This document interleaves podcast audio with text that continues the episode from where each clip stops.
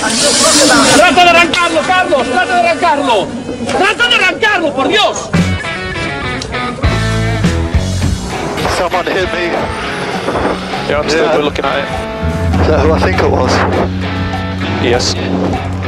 It's all over.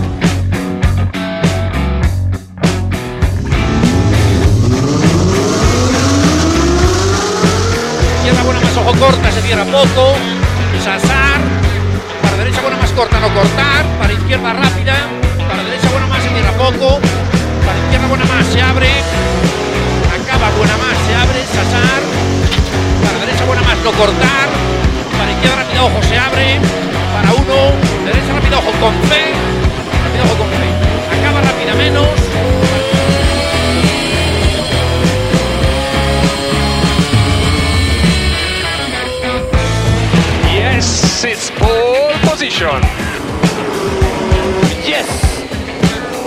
Oh, grazie ragazzi! Che giro! Grazie!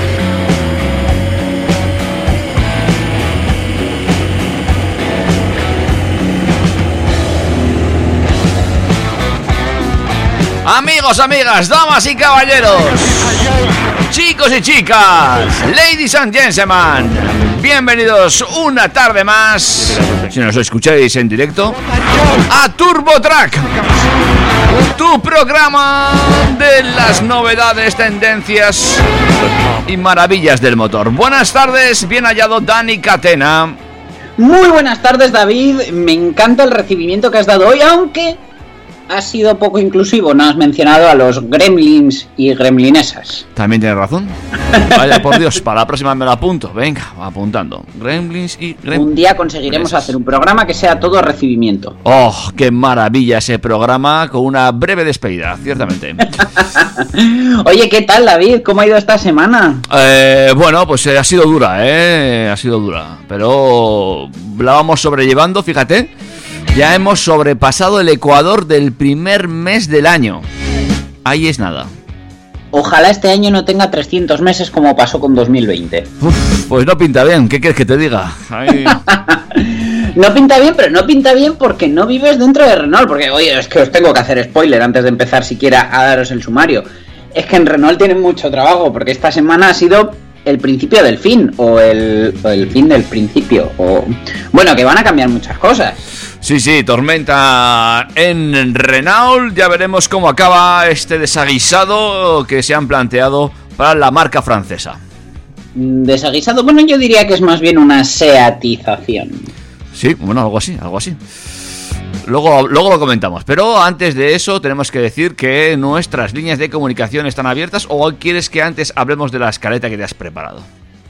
No, las vías de comunicación están abiertas. Ya sabéis que como siempre os recibiremos gustosísimos en nuestro correo electrónico info arroba turbotrack.es. Correcto, y también a través de el eh, Instagram, ahí nos puedes encontrar como TurboTrack FM. FM. También Y estamos por supuesto, pues en, en Facebook también. Exactamente, ahí estamos. también estamos también. Eh, y, y, y, y- saludad. Y, y- y incluso puedes escucharnos a través de los podcasts en iVoox, en Google Podcasts, en, eh, en Spotify y hacer comentarios, ¿eh? que se puede, ¿eh? se puede comentar en, eh, en iVoox especialmente, puedes poner comentarios sobre si te ha gustado o no el podcast de cada semana. Es eh, lo que nos brindan las tecnologías. Es que voy a hacer otro spoiler, pero al paso que vamos, algún día nos encontraréis incluso en las llaves de BMW. A saber, amigos, si fuese así, tendrías que abrir tu coche mm, sintonizando un podcast de TurboTrack y una hora esperando para que se abra el coche. O Pero- aparecería la cara de David y cuando le das a la nariz se abre el coche. ¡Ay, qué divertido! Además es, es fácil darle a mi nariz, ¿no? Un- Qué tonto eres. Oye, pues, pues sí, pues traemos una semana que, bueno, en realidad, en lo que es en el mundo del motor solo se habla de Renault. Eh, da igual que, no sé, que sea Elon Musk, que haya sacado el coche del futuro, que esta semana solo se habla de Renault, pero aún así eh, tenemos presente a la DGT, como no. Oh, muy bien, menos mal. Eh, esta vez nos van a hacer un poco de limpieza, nos van a ayudar a hacer sitio.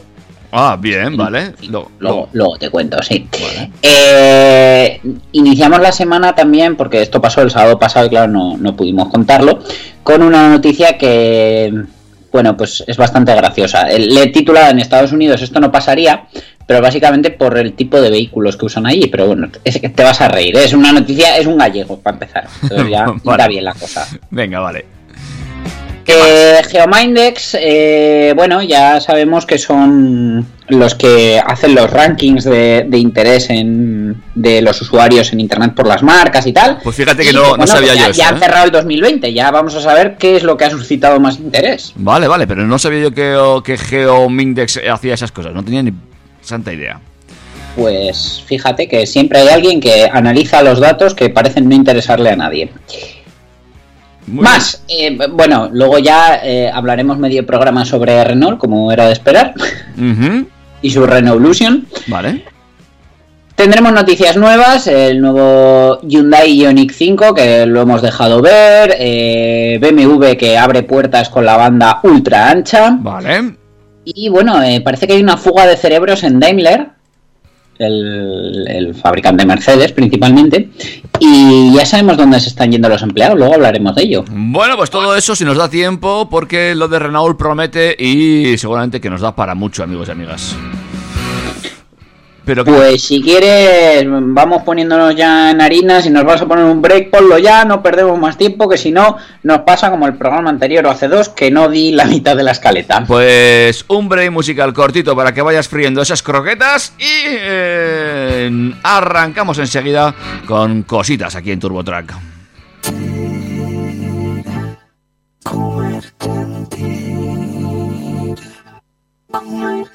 No puedo más que pensar en tu forma de hablar, roneando. No puedo más que pensar en tu culo al pasar, rebotando. Y en tu forma de atarte el pelo con una cola para atrás. Quiero agarrarte, no aguanto más sin comerte entera.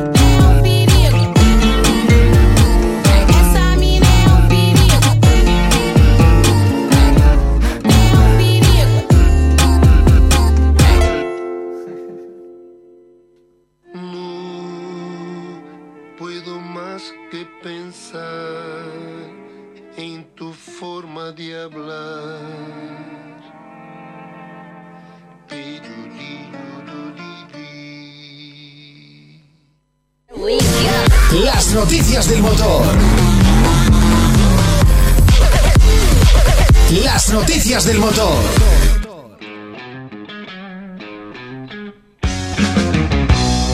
Venga amigos amigas, que arrancamos directamente con las noticias del motor y arrancamos enterándonos de que tenemos que desterrar del coche, Dani.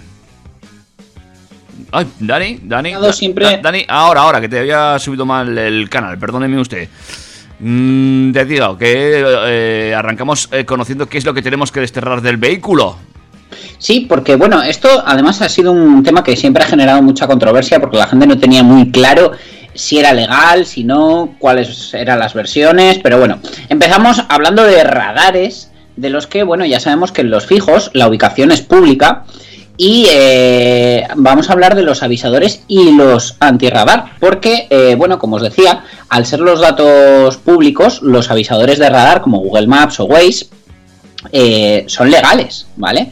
pero, pero mucha gente todavía tiene esa duda y todavía se genera más duda con la nueva propuesta del anteproyecto de ley que aprobó el Consejo de Ministros en noviembre, que reforma el texto refundido de la Ley de Tráfico, Circulación de Vehículos a Motor y Seguridad Vial, que, eh, bueno, pues eh, tienen esa medida que está en espera de entrar en trámites parlamentarios para que el Congreso considere si es adecuada o no y dé luz verde a su puesta en marcha, que, eh, bueno, pues eh, hace, cambia cosas como tipificar el, el- esto, lo diré, el tema del uso del móvil, sujetarlo, no sujetarlo, etcétera. Y en cuanto a los a los antirradar, tipifica como infracción grave llevar en el vehículo mecanismos de detección de radares o cinemómetros, ¿vale? Sí. ¿A qué nos referimos con, con detectores? Pues eh, son eh, estos aparatitos que son ilegales, que están fabricados para detectar, inhibir eh, y modificar las ondas de radar mediante las ondas que emiten, que son de, de tecnología Doppler, y avisar así de la ubicación, no por la posición publicada por la DGT del propio radar. Eh, Estos aparatos permitirían saber dónde se encuentra exactamente un control y eludirlo y son especialmente efectivos para identificar eh, cinemómetros móviles, ya que la web de la DGT se facilita en qué tramo se realiza la vigilancia, pero no el punto exacto, porque de hecho cada vez se pueden poner en un punto diferente.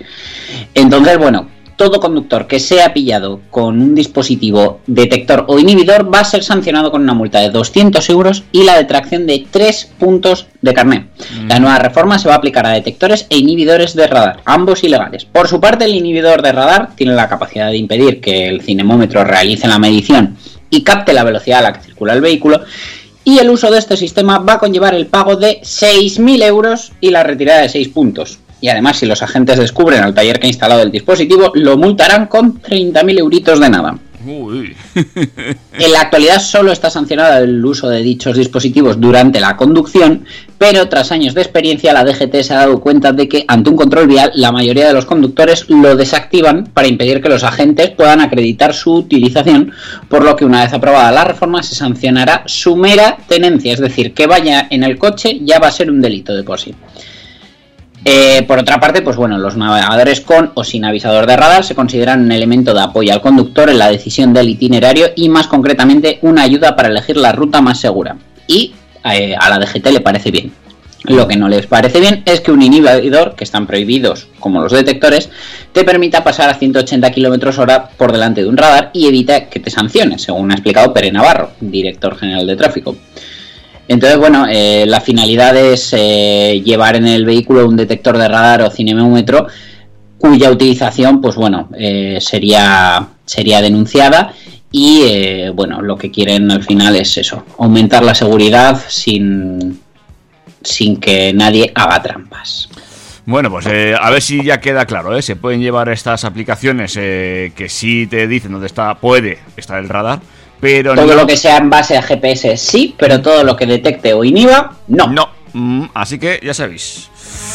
Mm, eh, amigos que llevéis inhibidores, pues a desmontarlos rápidamente antes de que os den caza, porque la multa es seria, ¿eh? no, no, no es por nada, muy seria. Hombre, es que 6.000 euros y 30.000 al taller por instalarlo, que bueno, me imagino que si alguien eh, es multado con esos 6.000 euros y encima se chiva del taller, supongo que el del taller querrá tener algo más que palabras con, Hombre, hombre. con su cliente. Pero bueno, se sabe que se está cometiendo algo, una infracción, algo que es ilegal, entonces a pechugar con las consecuencias. Las cosas son así. Vamos con la siguiente, háblame de ese gallego. Sí, porque hablando de llevar cosas o no llevarlas, la Guardia Civil de Tráfico interceptó a las siete y media de la tarde del pasado sábado a un conductor que circulaba por Corbillón, en la zona de Cambados, con unos tableros de unos 8 metros de longitud sobre el techo del vehículo, que lejos de ser un pickup estadounidense, un Ford Bronco o algo así, era un Peugeot 206. Digo, bueno, sigue, sigue, por favor. Es que es buenísimo. Los agentes pararon al turismo que, bueno, mm, circulaba de forma manifiestamente temeraria, puesto que el tablero sobresalía de las dimensiones del coche. No, Vamos a apenas, un- apenas. Un 206 mide un total de 3,85 metros. Es decir, los tableros medían más del doble que el coche. Pero vamos, la, la cosa no queda ahí, porque no es que fueran perfectamente fijados ni nada. Es que en un vídeo que ha publicado la propia Guardia Civil se aprecia como estos oscilan con el movimiento del coche. Y bueno, desde el destacamento de tráfico han indicado que había un riesgo evidente de desprendimiento de los tableros, con el consiguiente peligro tanto para el conductor como para los demás usuarios de la vía. El vehículo, por supuesto, quedó inmovilizado y el conductor se enfrenta a una multa de 400 euros. Ay, ay, señor. Si les llega a poner a, lo- a lo largo, igual hubiera salido volando el coche y todo.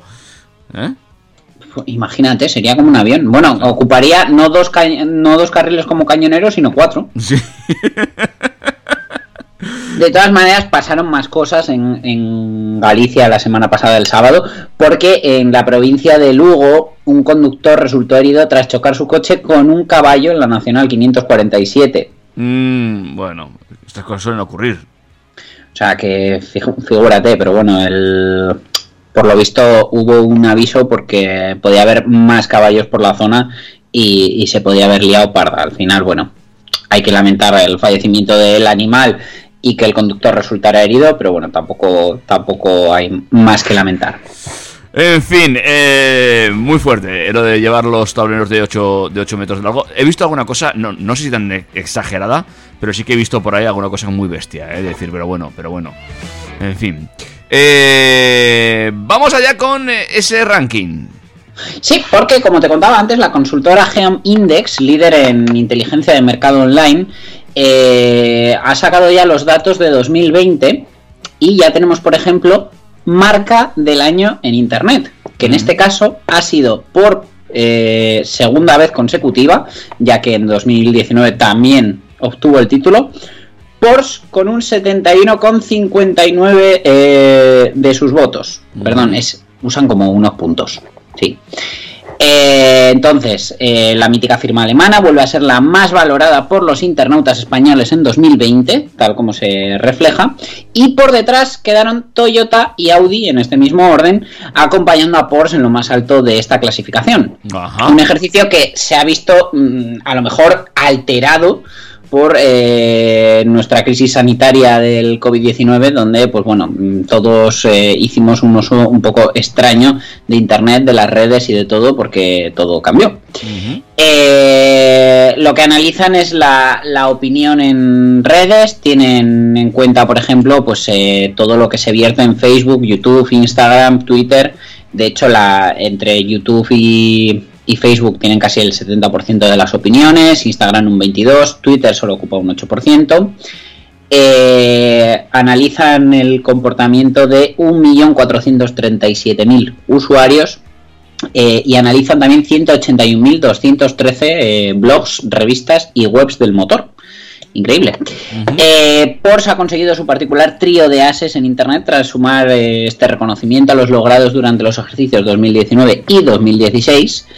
Y eh, bueno, es una destacada presencia que la firma de Stuttgart tiene en el historial de, de este índice de Geom Index, que desde su puesta en marcha por la consultora española en 2013 comparte con otros fabricantes que ya han obtenido la primera posición otras veces, como Hyundai en 2018, BMW en 2017, Ford en 2015, BMW en 2014 y Audi en 2013. La verdad que, bueno, el, eh, este año no, no han ganado por goleada porque las puntuaciones han sido muy, muy, muy ajustaditas. 71,59 para Porsche, 71,46 para Toyota y 71,17 para Audi. Eh, en el top 10, 10 de marcas eh, han quedado Porsche, Toyota y Audi. En cuarto lugar, Skoda. Quinto para Mercedes, sexto para SEAT, séptimo para Volkswagen, octavo para Cupra, noveno para BMW y décimo para eh, Hyundai. Al final, bueno, se, se reparten de una forma un poco equi- equitativa ya que tenemos cinco marcas premium y cinco generalistas. De todas formas, una cosa te voy a decir, ¿eh? Eh, me sorprende la posición de Cupra siendo una marca literalmente nueva, porque realmente como marca creo mm, eh, nació hace un año o dos años. Sí, pero bueno, eh, la verdad que aunque el, el fenómeno del COVID ha alterado un poco los datos, sí que es cierto que, bueno, eh, las nuevas tecnologías, los combustibles alternativos y tal, son cosas que, que hacen elevar mucho a las marcas en, en este tipo de ranking. Y claro, eh, pues por ejemplo el Cupra Formentor, el Cupra Tabascan o el Cupra Elborn, pues eh, todos tienen o son eléctricos o híbridos enchufables y, y hacen que, que suba en este caso y que generen más interés entre los internautas. Pues una cosa te voy a decir para que la tengas en cuenta, a ver si te acuerdas. Échate un vistazo al ranking, mira el número 47, ¿vale? ¿Eh? En ello estoy. Y eh, veremos el año que viene dónde está esa marca. Correcto, en el 47 está Alpine. Pero es que, espérate, que estoy buscando otra. A ver dónde está. Bueno, es que igual, claro, no está ni en los 50. Eh, ¿Dónde está Lada? Mm, buah, ni- es que ni sale, no, no lo he visto, no lo he visto. Muy mal, muy mal que no salga Lada. Porque, bueno, que, que hubiera sido de la historia de la automoción europea sin ese fantástico Lada Niva que aún sobreviven todos por nuestras carreteras y se ha estado vendiendo hasta hace nada eh, exactamente igual que con el diseño que sal- salió en los 70. Mm. Pues bueno, eh, luego contamos más de eso. No sé si de hecho lo contamos prácticamente ya. Pues sí, eh, deberíamos empezar con Revolution. Entonces, si quieres, hacemos un break musical y, y vamos a, a lo gordo porque se va a hacer denso. Aquí hay tomate, amigos, amigas. Agárrense que vienen curvas, nunca mejor dicho. Pero antes, un break.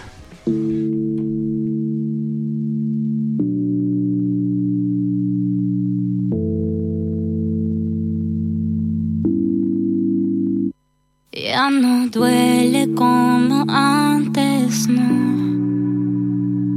La herida de tu amor sanó de una vez por todas. Soy más fuerte sola.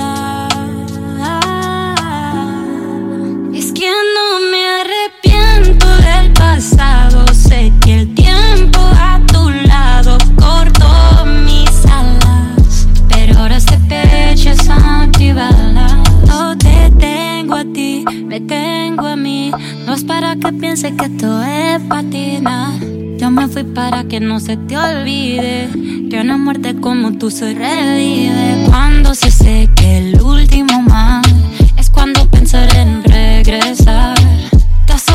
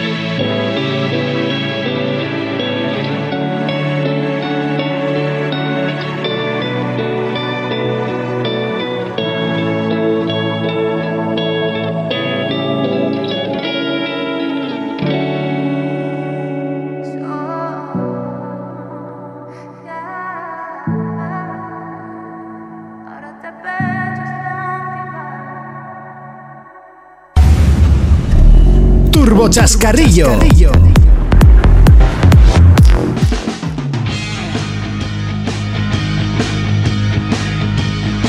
Bueno, pues vamos allá con lo que es más que un chascarrillo. Es, bueno, el plan eh, que la gente estaba esperando. Y ya tenemos noticias sobre ¿Cómo, cómo se llama? Ren- ¿Cómo es? ¿Renal?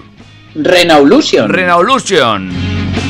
es el nombre bonito que le ha puesto Luca de Meo a, a su plan estratégico para darle la vuelta por completo a Renault. O sea, pero es que no va a dejar títere con cabeza. Eh, la verdad, el plan, bueno, hemos eh, tenido acceso al dossier que, que lo han hecho público, son 80 páginas, es bastante denso.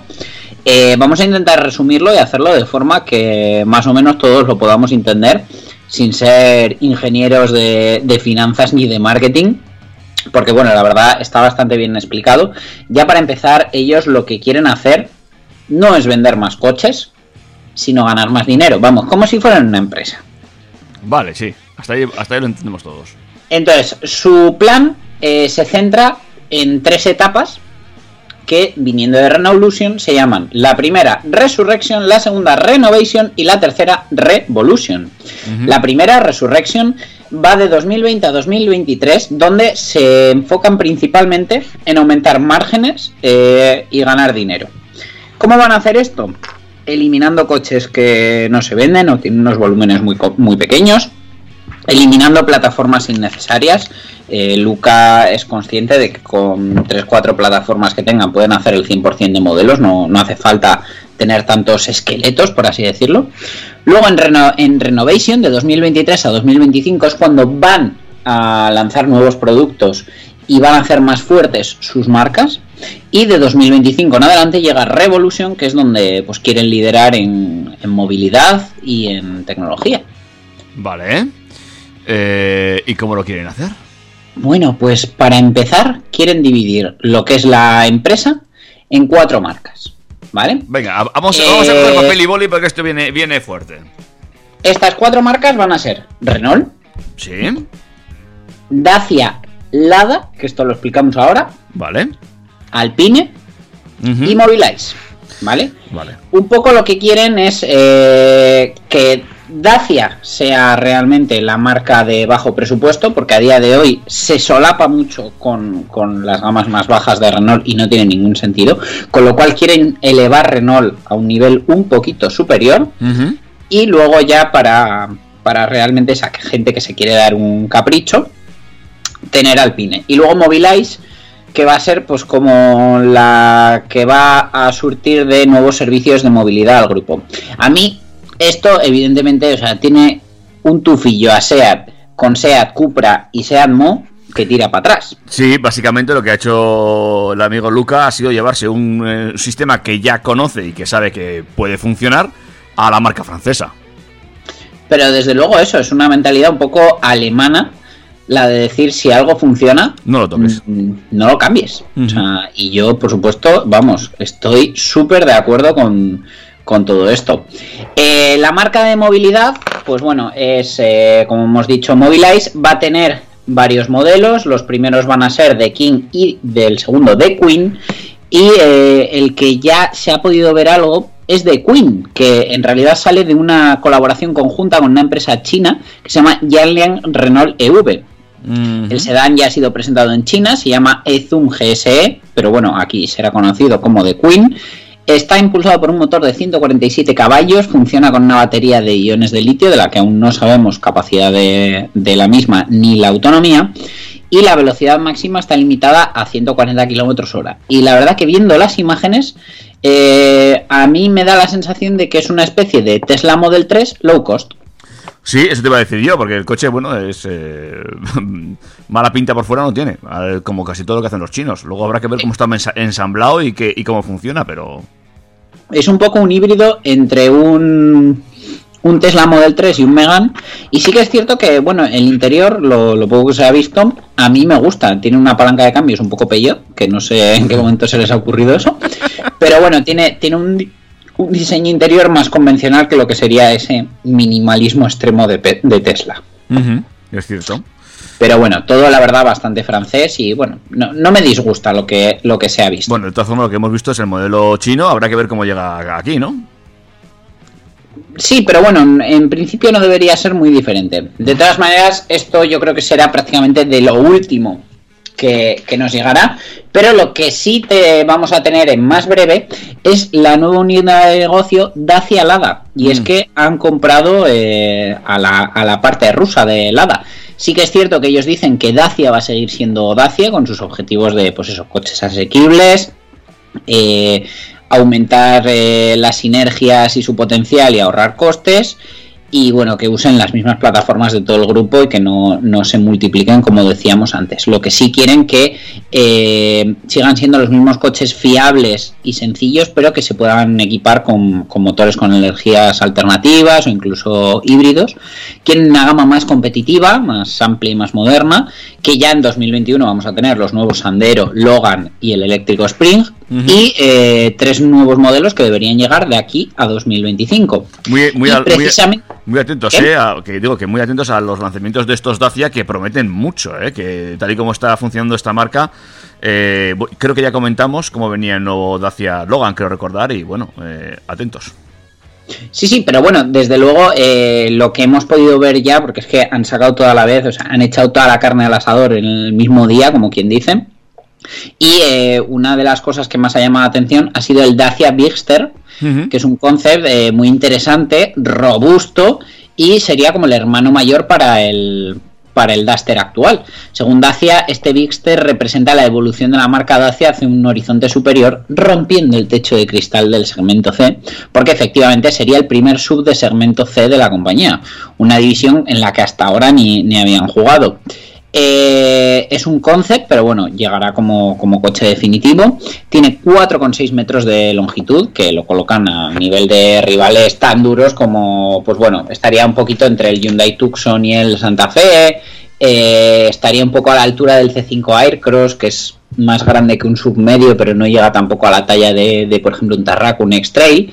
Y por precio estaría más cerca de propuestas muy asequibles, como por ejemplo el Sañón Corando. Eh, bueno, el estilo es moderno, robusto, pero quieren que siga siendo honesto, como les gusta decir a ellos. Que, bueno, ahora cuenta con ese punto de modernidad y frescura que le faltaba a Dacia y que se ha encargado de aportar Alejandro Mesonero Romanos, nuevo director de diseño de la marca, recién llegado de Seat y Cupra, donde también ha dejado en los últimos tiempos su sello. Eh, el Dacia Bigster Concept encarnaría la evolución de la marca con los elementos esenciales, un toque de frescura y un espíritu outdoor, según explica el propio Mesonero Romanos. Eh, se ha apostado por piezas de plástico re- reciclados para seguir eh, con la sostenibilidad. Sí que es cierto que estrena la nueva imagen con el nuevo logo de Dacia, que también, pues bueno, es un poquito más moderno, permite integrarse en esa parrilla de luces. Si buscáis imágenes, la verdad que el coche tiene un aire que, que mola, de, de duro de verdad, de todo terreno. Sí, de verdad, de verdad. Tiene una, una apariencia muy chula. Eh, veremos si después del render queda tan chulo como, como lo que estamos viendo en estas imágenes. Y sin duda, pues lo más comentado de este Renaulution ha sido esa promesa que nos, nos ha hecho Luca de Meo de volver a reeditar el Renault 5, que tantas alegrías les dio a, a Renault desde el año 72, en versión completamente eléctrica y según ha dicho, será asequi- asequible para muchos. Ujú. Eh, Realmente ese para muchos pues eh, preocupa un poco porque no sabemos eh, cuántos son esos muchos que podrán pagarlo. Pero claro, bueno, Claro, para muchos. Así dicho. Bueno, eh, eh, lo del Renault 5 es espectacular también, ¿eh? a, a mí la verdad que lo que se ha visto me encanta. eh, es una pena que Demeo no ha dicho nada de sus detalles técnicos, pero el concepto que ha mostrado se acerca mucho a lo que puede ser un vehículo de producción en serie bajo la plataforma específica de coches eléctricos pequeña de la alianza Renault-Nissan-Mitsubishi. Eh, pues bueno, como os decía, el Renault 5 llegó al mercado en el 72 eh, y, supuso un antes y un después también para, para Renault, que bueno, eh, mm, diseñó un coche en solo dos días, porque fueron dos días lo que les, les costó, para hacer ese utilitario de 3 metros y medio que no sabemos si mantendrá las medidas, pero visto que por ejemplo el Spring se mueve más o menos en, en esas cifras, pues no sería descabellado pensar que va a ser eso, pues un duro competidor para lo que hasta el día de hoy son por ejemplo el trío eléctrico del grupo Volkswagen que ya no estará a la venta para cuando llegue este Renault 5, pero confía- eh, confiamos en que tendrá eh, sucesor. Así que, bueno, no sabemos muy bien qué pasará con esto, pero bueno, lo que sí sabemos también es que Alpine va a ser una marca 100% eléctrica. Quieren que siga siendo emocional, pero 100% electrificada de deportivos eléctricos con un plan, un plan de expansión que aproveche el tamaño y las capacidades del grupo Renault y la alianza Renault-Nissan-Mitsubishi, gracias a esas plataformas que ya tienen. Y bueno, pues la verdad que pinta muy bien. Eh, tienen a Fernando Alonso de por medio, porque eh, esta división eh, va a posicionar a la Fórmula 1 en el corazón del proyecto, ya que ya no van a competir con Renault, sino con Alpine. Y Fernando Alonso va a estar de puntal de lanza desde el punto de vista comercial, con un compromiso um, renovado con, con el campeonato y con el deporte. Y bueno, la verdad que Luca de Meo está apostando mucho por la Fórmula 1 como una ventana al mundo para vender la marca y ganar notoriedad.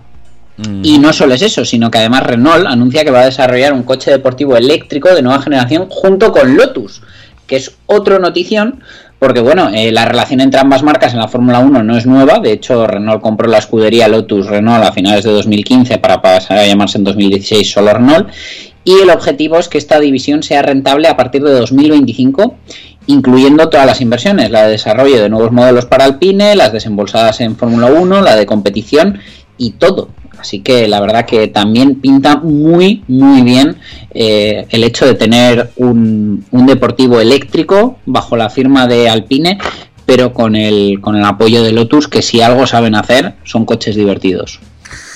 Bueno, mucha, mucha, mucha, mucho trabajo hay aquí por delante, ¿no? Dentro del grupo Renault.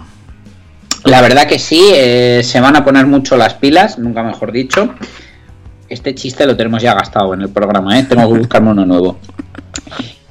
Y la verdad es que, bueno, es que tiene muy, muy buena pinta. ¿eh? Sí que es cierto que para los más nostálgicos, por decirlo de alguna manera, ya venimos eh, desde hace semanas hablando de modelos que van a dejar de estar en el catálogo y no van a volver, como por ejemplo pues eh, los Scenic, el Talismán. Luca de Meo es muy práctico en ese sentido. Si, si un producto no funciona, no se vende o las ventas son marginales, no le interesa porque él está ahí para hacer que la marca gane dinero pero sí que le va a dar un atractivo y va a subir un peldaño la calidad de, de, Renault para ubicarlo donde realmente se merece, porque para barato ya estado hacia. Es verdad, es verdad, yo creo que Renault había perdido un punto de calidad y quizás eso le faltaba en los últimos tiempos, eh, teniendo un poco el norte perdido, demasiado abanico de vehículos sin saber muy bien hacia dónde tirar y coches muy espectaculares con otras cosas que no entendías y bueno, pues a ver si es cierto y se pone un poquito de orden en esa casa y acaba renaciendo y, viendo, pues bueno, esta, esto que promete Luca de Meo que puede ser espectacular para el grupo francés.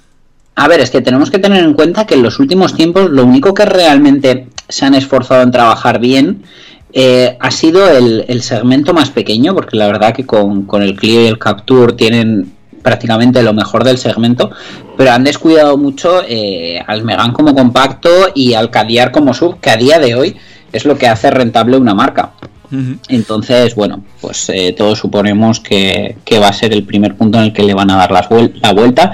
Y desde luego, pues eh, siendo que el Clio acaba de salir, el Capture también eh, son plataforma nueva y, y comercialmente están funcionando muy, muy bien creo que tenemos Capture y, y Clio para rato. Uh -huh. Porque supongo que será el último punto a atacar por Demeo. Eh, pues eh, vamos a ir viendo cómo transcurre este 2021. Habrá también que ver qué les dejan hacer con esto de la pandemia, porque al final también esto va a suponer algún pequeño retraso. Pero la cosa es que Luca M ha entrado remangado en el grupo Renault y, bueno, no, no para, eh, no para. Desde que llegó, eh, está dándole la vuelta a la casa. Eh, también es cierto que se está llevando prácticamente todo el equipo que tenía en el grupo SEAT y bueno, eh, pues es, es, cambiar eh, un logotipo por otro y hacer unos diseños nuevos, básicamente. No, no, pero desde luego, pues bueno, es un tío que, que tiene la cabeza muy, muy bien puesta, si no, no estaría donde está, pero yo creo que va a hacer algo muy, muy atractivo con el grupo Renault y pienso que, que Dacia va, va, a incrementar todavía más volumen y fíjate que, están en unos niveles que el Dacia Sendero es el, coche más vendido entre particulares en este país y Alpine va a dar mucho que hablar es que yo tengo muchas ganas de ver cómo evoluciona esto de Alpine. Iremos viendo, iremos viendo. Suponemos que Alpine le costará un poquito más, igual habrá que darle un, dos o tres añitos, pero bueno, eh, sí que estoy seguro de que irán soltando noticias, eh, calentando el ambiente, como ya hizo Luca de Meo en, eh, en SEAT con Cupra, me imagino.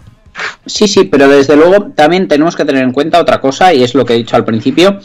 Eh, Demeo no quiere vender más coches, quiere ganar más dinero y hacer las cosas mejor. Entonces, yo creo que con según qué cosas no va a tener prisa. Aunque lo que sí que ha dicho, que tienen que ser más ágiles, es con el lanzamiento de modelos. Luca de Meos ha propuesto que en tres años se pueda desarrollar y lanzar un coche, cosa que, pues por lo visto, ahora en Renault se, es un tema un poco más laborioso, les está costando más y ha visto ahí un punto a mejorar en el, en el tiempo de reacción cuando, cuando sacan un modelo. Bueno, pues eh, estaremos atentos si te parece. ¿Algo más que decir sobre este Re- Renault Lution? De momento no, pero de momento no, porque van a dar mucho que hablar eh, a lo largo de, de los próximos años y los vamos a seguir muy de cerca porque ya te digo que pinta bastante bien. Pues si te parece, volvemos a hacer un break musical y ya continuamos hablando de otras cositas. Perfecto. Arra- agárrense amigos y amigas, que enseguida más y mejor aquí en la sintonía del 101.6, en la sintonía de Turbo Track.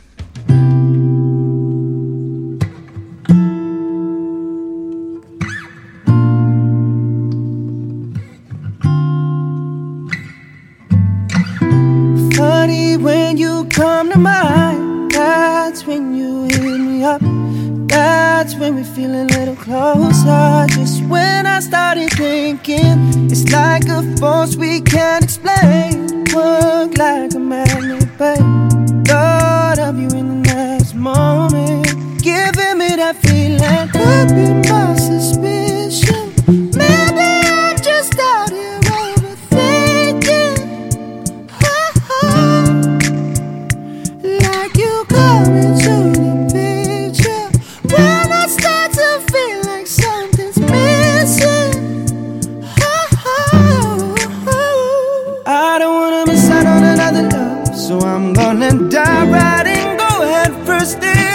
The unknown. Like it's all I know. Baby, could you give it up? Don't wanna stop at words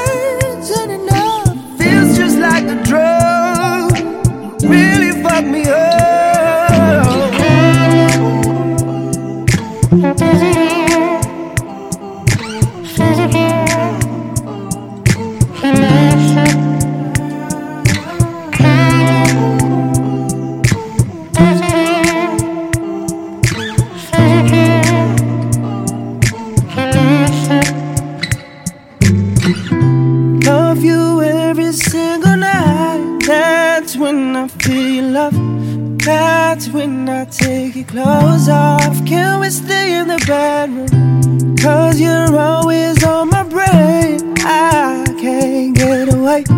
Living for your next moment. Giving to the feeling. Could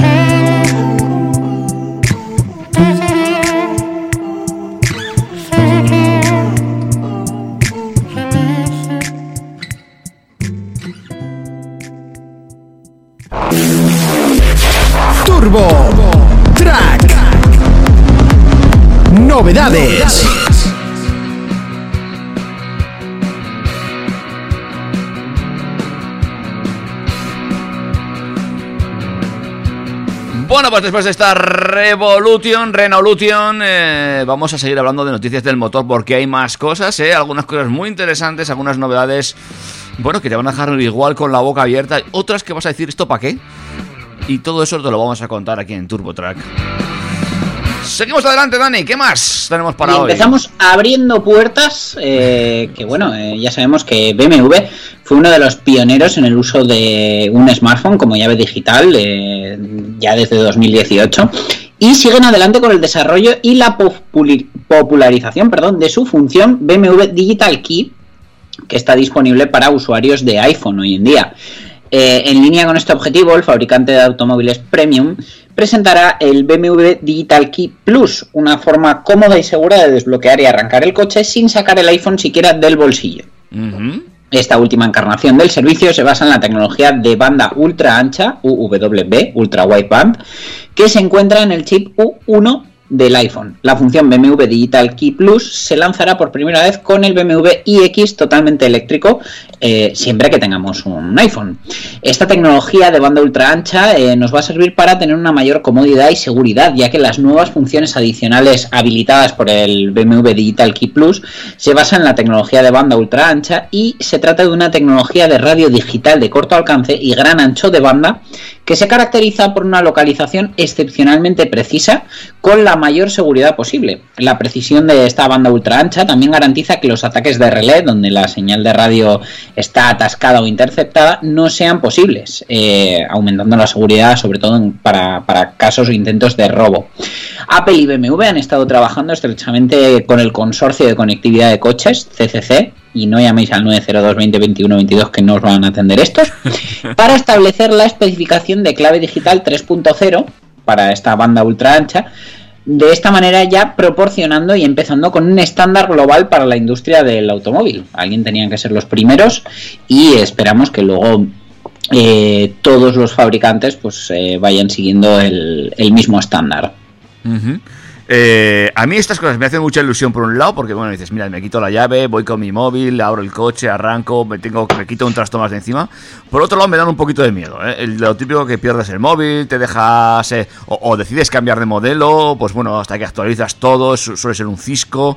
Bueno, ah, habrá que ver. Lo que sí es cierto que también con esto paso adelante que está llevando, por ejemplo, la marca Apple, no voy a hablar de BMW porque BMW está ahí, yo creo que... me- pero sí que es cierto que, así como marcas eh, de teléfonos, si, echas la vista atrás, como por ejemplo BlackBerry, parecía que se iban a comer el mundo, de, de repente desaparecieron, con este tipo de aplicaciones, Apple... eh, eh, se asegura una forma, la permanencia en el mercado durante un largo tiempo, sea de una forma o de otra, ¿no?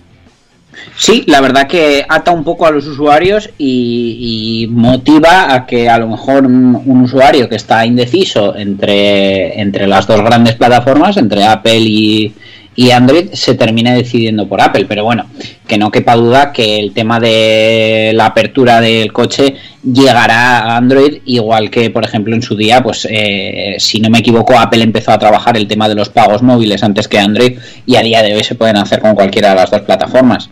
Luego, tema eh, que sustituya a la llave, bueno, puede hacer la misma función, pero el coche seguirá teniendo algún tipo de llave o de tarjeta, como por ejemplo pasa en Tesla, que es- se abre simplemente en el, en el momento que detecta tu móvil, pero imagínate qué pasa si tienes el móvil sin batería. Por eso, por eso. No, no podrías abrir o arrancar y des- por eso mismo los Tesla equipan una tarjeta que es como una tarjeta de crédito para identificarte y poder entrar al coche en caso de que el móvil no funcione, pero siempre el- esa apertura principal, por así decirlo, eh, y el poder arrancar el coche sin tener que tocar nada ni sacar nada del bolsillo, se hace a través del móvil, siempre que por supuesto el móvil esté en condiciones. Bueno, pues eh, iremos viendo cómo evoluciona esto de arrancar los coches con el móvil. ¿eh? Ya veo yo a los, a los propios coches llevando un cargador inalámbrico fuera para poder cargar el móvil. para poder abrir la puerta. Y BMW da un paso más adelante. Está claro que esa tecnología eh, ha llegado para quedarse. ¿eh? Lo vamos a ver muy pronto ya en, mar- en marcas que no van a ser premium seguramente. Y veremos cómo esa tecnología se va desarrollando cada vez más. Pero para mí, desde luego, eh, todo el tema de que podamos abrir y arrancar, aunque en algunas eh, marcas ya es realidad, pero bueno, el día que se estandarice y sea algo ya democratizado, como es por ejemplo el tema de los pagos móviles, para mí supondrá un antes y un después, igual que lo supuso eh, el poder pagar solo con el móvil y no tener que estar pendiente de si me llevo la tarjeta, si me llevo la cartera, si no, pues que con el coche pase lo mismo. Que yo estoy en la calle, tengo el móvil, decido llevarme el coche, uso el móvil y ya está, no tengo que subir a casa a buscar la llave, que al final muchas veces también la llevas encima innecesariamente con el riesgo que, que corre perderla. Y Eh, además que una llave no es barata y de esta manera también pues eh, simplificarías un poco el, el- tema de las llaves porque al final si tú tienes a un usuario autorizado eh, para usar el mismo móvil pues eh, como si son 15 si, si los 15 tienen la aplicación instalada están validados y, y pueden acceder al coche pues no tienes que hacer 15 llaves Bueno, pues eh, veremos, veremos. Yo también estoy de acuerdo ¿eh? en que me gusta la idea y a ver, a ver qué ocurre con esa, con esas eh, formas de abrir el coche que sin duda estarán aquí en menos de un par de añicos, tres años estarán ya prácticamente, como dices tú, democratizadas. Vamos allá con el ese Hyundai Ioniq. Sí, porque Hyundai ha mostrado las primeras imágenes a modo de teaser del Ioniq 5, el primer coche de su submarca de coches eléctricos Ioniq. Eh, ya ves que al final todo el mundo va a tener su submarca. Anunciando además que se va a presentar de forma oficial el próximo mes de febrero. El Hyundai Ioniq 5 es un sub coupé eléctrico de tamaño mediano, vamos, lo tiene todo para ser un éxito, basado en el 45 EV Concept, del que ya hablamos hace mucho tiempo de él, que además anticipa un futuro no muy lejano de, lo que va a ser la, línea de diseño de la marca. De hecho, a tenor de que lo que permiten apreciar las penumbrosas imágenes oscuras que, que han ofrecido desde Hyundai, el Ioniq 5 conserva gran similitud estética con el prototipo, cosa que es una muy buena noticia. De esta manera, el futuro sub cero emisiones de la firma coreana va a presumir de un frontal presidido por unos grupos ópticos LED con una firma lumínica formada por 256 píxeles en forma de W. Y luego está el capó, que luce una forma bastante abombada, que la marca define como forma de concha, minimizando así los espacios entre paneles y creando un aspecto general limpio y de alta tecnología, según han dicho. Hyundai resalta que uno de los aspectos peculiares de este coche es que se basa en un diseño denomi- denominado píxeles paramétricos, la unidad más pequeña de imagen digital. Un estilo que se ha visto reflejado también en las llantas aerodinámicas de 20 pulgadas que equipa, eh, que desde luego son las más grandes jamás montadas en un Hyundai, porque de 19 no han pasado nunca. En la zaga, eh, esa pronunciada caída de techo y los faros también con firma lumínica en forma rectangular, como dos cuadraditos, que también se vieron en el 45 EV Concept, siguen intactos. Y el Hyundai Ioniq 5 será el primer vehículo acoplado con la plataforma modular global eléctrica EGMP de Hyundai Motor Group, que promete albergar baterías con capacidades de 58 y 73 kilovatios para hasta 500 kilómetros de autonomía. No obstante, todo apunta además que estas baterías equipadas con celdas LG Chem eh, tendrán, podrían traer un tercer paquete de baterías con celdas de SK Innovation que podrían disparar la vida entre cargas del coche hasta los 800 kilómetros. Además, según eh, ha revelado la firma eh, en unos vídeos para dar a conocer la tecnología Vehicle to Load V2L del Ioniq 5, permite funcionar como una fuente de alimentación energética eh, y utilizar el sistema de carga ultra rápido, tal como lo ha explicado la propia marca, gracias a la plataforma EGMP, la nueva generación de coches eléctricos de Hyundai, como el Ioniq 5 en este caso, pueden recargar con potencias de hasta 350 kilovatios y 800 voltios que dicho de otra manera, hacen que eh, la batería de este subeléctrico podría pasar del 10 al 80% de su capacidad en solo 18 minutos utilizando un cargador como por ejemplo los de Ionity que cargan hasta 350 kilovatios. Asimismo, Hyundai también ha confirmado que el Ioniq 5 va a pasar de 0 a 100 en tan solo 5,3 segundos. Y bueno, para desgranar ya el resto de detalles y diseño, tendremos que esperar hasta el mes de febrero, que va a ser cuando debutará oficialmente eh, la submarca Ioniq eh, por debajo de, de la matriz de Hyundai. Bueno, pues esperaremos a ese mes de febrero para ver qué nos tiene que ofrecer Ionic y para ver mm, más de cerca este vehículo que, como tú bien has dicho, solo hemos podido ver tres, cuatro fotos eh, muy oscuras y eh, a mí tengo ganas de ver el perfil, fíjate lo que te digo, ¿eh? Ahí lo dejo. El perfil entero. Yo, a- aparte del diseño, que la verdad promete mucho, quiero ver el interior. Eso quiero sí. ver realmente cómo, cómo han solucionado eso, si van a algo más minimalista, algo más recargado. El, Ah, mira, ya que no- dentro de los coches eléctricos, el interior es algo que siempre me, me llama la atención. Y luego que, además, siendo, siendo un coche con una plataforma que está parida para ser eléctrico desde el principio, quiero ver qué pasa con el capó delantero, si finalmente es un maletero, si no, eh, qué hacen con él, porque realmente si la plataforma está pensada para albergar solo motores eléctricos, espero que hayan aprovechado ese espacio en la parte delantera. Sí, porque la verdad es, es- ahora estoy encuentro una foto de un perfil, ¿eh? Eh, es una es un es un maletero, es, perdón, es un capó amplio, ¿eh? O sea, no es desdeñable ni mucho menos. No, no, entonces eh, ese, ese tamaño espero que, que se pueda aprovechar de alguna manera, siendo que las baterías van en el piso y los motores, pues supongo que en el caso de tener dos irá uno en cada eje, eh, tiene mucho sitio para jugar con él, ¿eh? Bueno, veremos, veremos, veremos qué pasa con todo eso. Y ya por último, cuéntame la última del día de hoy. Pues sí, Tesla acostumbra a ser una empresa eh, bastante hermética en lo relativo a sus planes o proyectos de futuro, en los que muchas veces incluye una carrera a largo plazo en la que gran parte de la responsabilidad de su éxito o fracaso recae sobre sus trabajadores, quienes, entre otras cosas, firman, como, como es habitual en este tipo de empresas, una cláusula de no divulgación en sus contratos. Eh, sin embargo, existen ran- grandes reclamos en sus condiciones laborales que se han convertido en un verdadero arma contra Daimler, que está perdiendo personal altamente cualificado que prefiere abandonar la firma alemana para unirse a Tesla pese a cobrar una cuarta parte menos de su salario. Vale. Y es que según dicen los estadounidenses necesitan ingenieros buenos y experimentados y Daimler está prácticamente entregando su personal altamente capacitado a su competencia más directa que sería Tesla. Vale, ¿y qué les ofrecen? Eh, pues bueno, la verdad que mm, un salario que está bien, pero bueno, es un 40%, o sea, un 40, perdón, un 25% menos que lo que cobrarían en, en Daimler. Pero eh, hay una cosa que me ha llamado mucho la atención y es que Tesla ofrece al personal un paquete de acciones que vienen con el contrato del que pueden deshacerse libremente después de cuatro años en la, en la compañía y vale una cifra de cinco cifras. Ah, amigo. Estamos hablando que ese paquete de acciones ya vale 61.000 euros a día de hoy. Pero eh, bueno, Tesla lo que te ofrece es un poco, suena estafa piramidal, pero eh, lo que quieren es que todos sus empleados tengan la ilusión y, las ganas de liderar un equipo en algún momento y de asumir eh, la responsabilidad de la gestión, que bueno, algo es algo que no siempre es fácil de, de conseguir y no importa lo mismo para todas las personas. Pero bueno, luego está que entrar en Tesla no es nada sencillo ya que eh, hacen una serie de entrevistas con, unas pruebas y unas historias que te dejan un poco roto, porque lejos de indagar en la formación de los aspirantes, en la entrevista parece que les interesa más eh, si tu perfil encaja con el de la compañía en términos de mentalidad.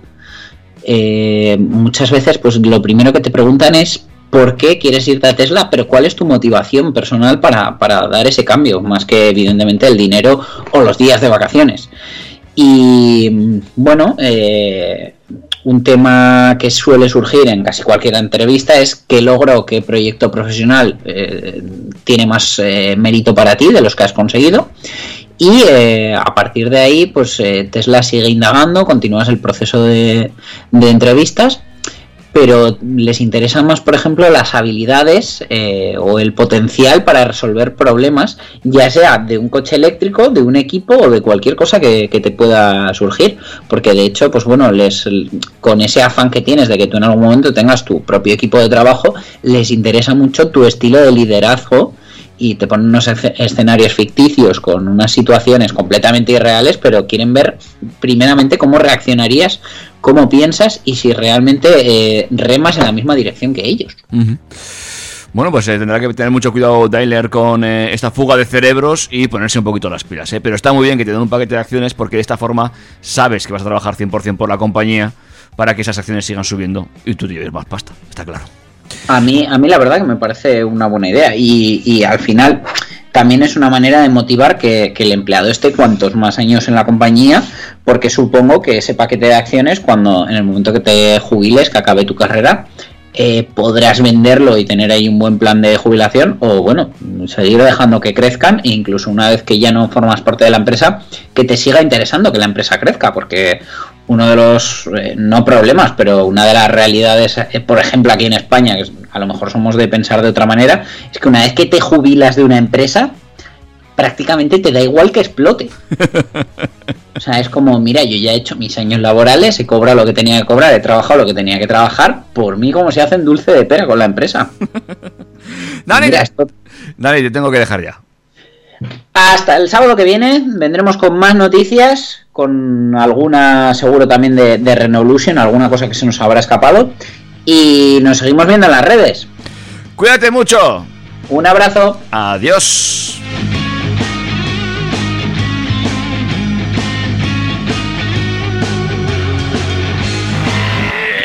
Macho, yo no sé tú, pero yo me lo he pasado muy bien, macho.